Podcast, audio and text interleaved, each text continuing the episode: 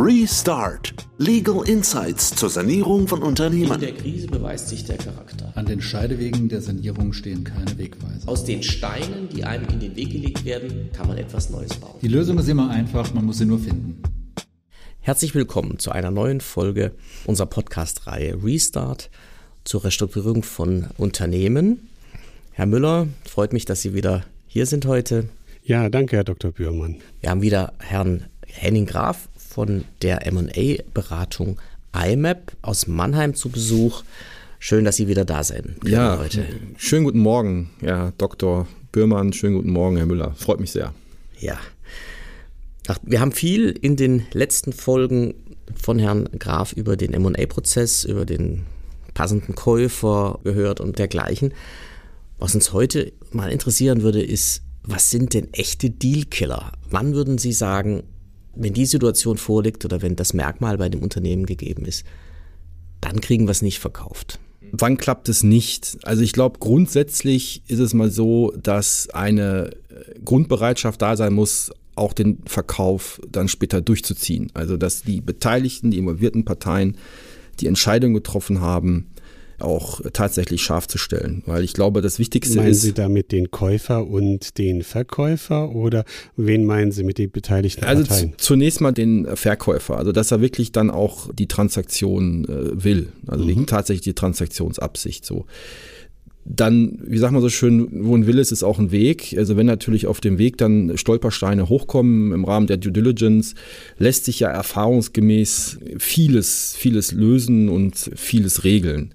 Was natürlich wirklich schwierig ist, ist, wenn wir dann in Märkten unterwegs sind, die disruptive Züge haben oder halt aktuell sehr, sehr starke Veränderungsprozesse unterliegen, also wie jetzt beispielsweise der ganze Bereich Automotive, da ist es halt sehr schwierig, Transaktion aktuell zu gestalten, weil viele Investoren schlichtweg das Thema momentan sich halt nicht ansehen. Die kriegen das nicht durch sogenannte Investmentkomitee. Und für einen Stratege wäre das dann interessant vielleicht? Ja, naja, wenn man jetzt schaut, jetzt bleiben wir mal im Automotive-Bereich, die haben ja jetzt auch die gleichen Probleme. Ne? Also, dass die jetzt sagen, ich bin bereit, hier was zuzukaufen, sehen wir jetzt aktuell, also Stand heute, 15. September 2022, sehen wir das momentan weniger. Das heißt, das Thema ist, wenn nicht alle wollen.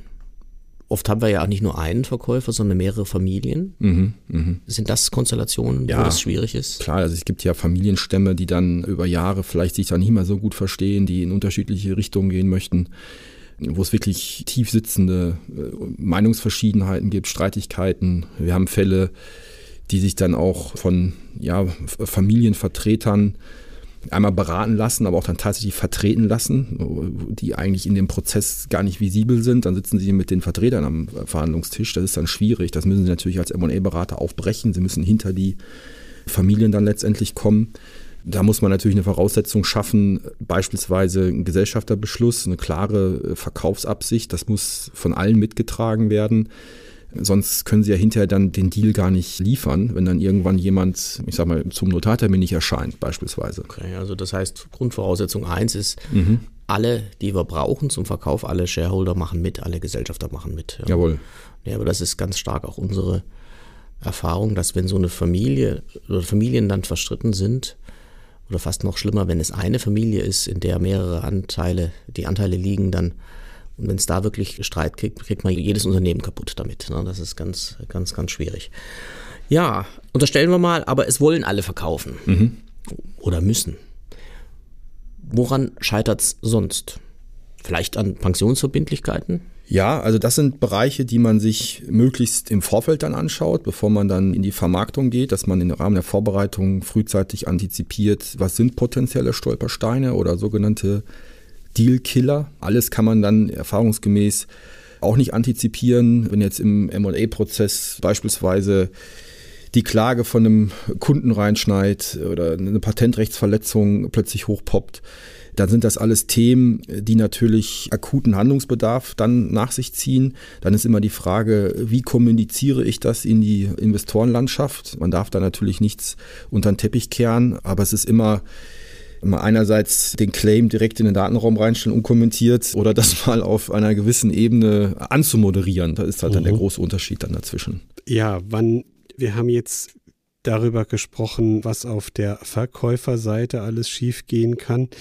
Wenn wir vielleicht ganz kurz auf die Käuferseite nochmal schauen. Wollen, wollen wir die, die Steuerberater noch machen vorher, bevor wir zu den Käufern das, gehen? Das wollte ich ja, vorhin la, lassen uns vielleicht nochmal, noch mal, das Thema Current Trading ist noch ein wichtiger mhm. Punkt. Also wenn sozusagen im Prozess das Current Trading abschmiert, das ist der größte Dealkiller überhaupt. Also ich habe quasi eine Planung rausgegeben, mit Investoren machen Due Diligence ja. und plötzlich weicht das Ergebnis ab das ist Dealkiller ne, neben ja, der. klar, stimmt, es stimmt. Also so, jetzt, haben wir die, jetzt haben wir die, die Vorbereitung, die, die mhm. Gesellschafter sagen ja.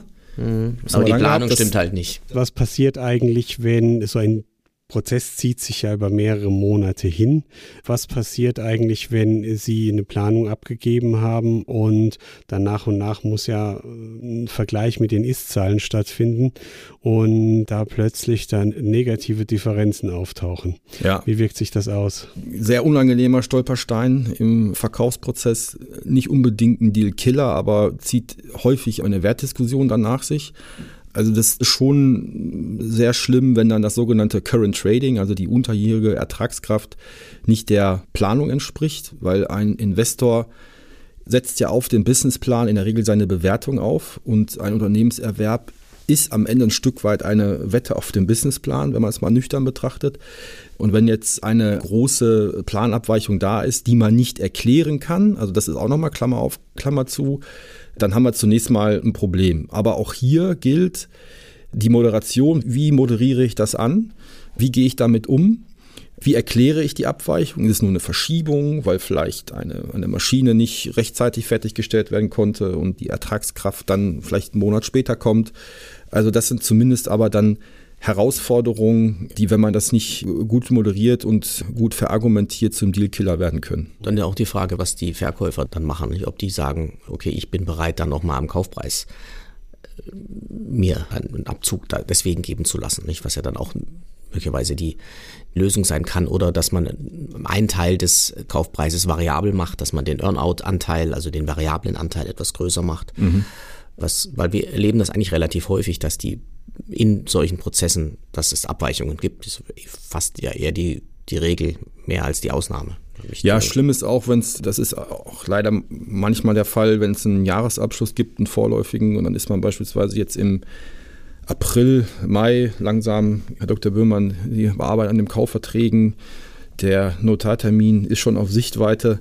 Und dann heißt es, hui, der Jahresabschluss, das ist ja doch nicht so. Der Wirtschaftsprüfer, der hat es dieses Jahr besonders gründlich gemacht, weil er auch dann andere Berater drauf schauen und er dann nicht irgendwie Haftungsrisiken eingehen möchte. Das Ergebnis ist nochmal um 20 Prozent danach unten gegangen. Unangenehm, unangenehm. Also da muss man dann auch wieder, wie ich es gerade gesagt habe, versuchen vielleicht das Jahr anders zu schneiden. Ne? Also man guckt dann eher auf die sogenannten Last 12 Months, also wie ist die Ertragskraft der letzten zwölf Monate gewesen, um dann idealerweise die Bewertung stabil zu halten.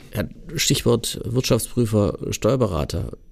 Was wir erleben mitunter ist auch, dass natürlich alle diese Beteiligten ihre eigene Agenda haben. Nicht? Der Wirtschaftsprüfer will vielleicht den Mandanten gerne behalten, der Steuerberater auch. Vielleicht ist es besonders wichtig, Hauptmandat wo die ganze Kanzlei dran hängt. Mhm. Und wahrscheinlich ist das Mandat dann weg, wenn es Stratege kauft. Der geht nämlich mit seinen eigenen Beratern da rein nachher. Dann hat jeder seine eigene seine eigene Interessenlage. Ja, das in der Tat so. Das muss man dann schauen, wer hat da welche Agenda.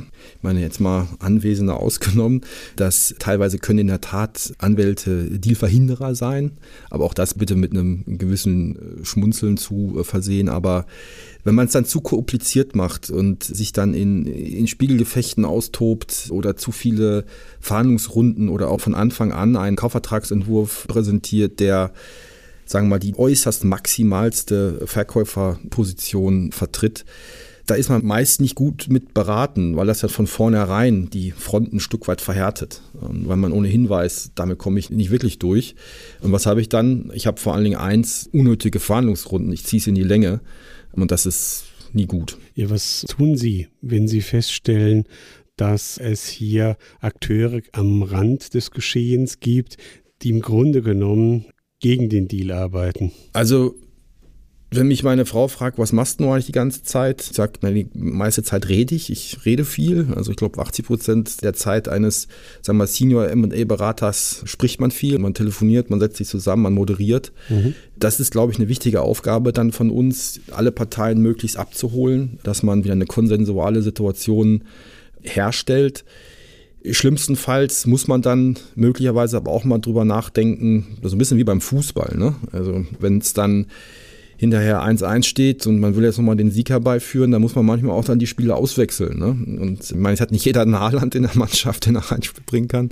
Aber ja, das sind auch Situationen, wo man dann den Gesellschafterfamilien vielleicht mal offen und ehrlich spiegelt, wie die Situation ist.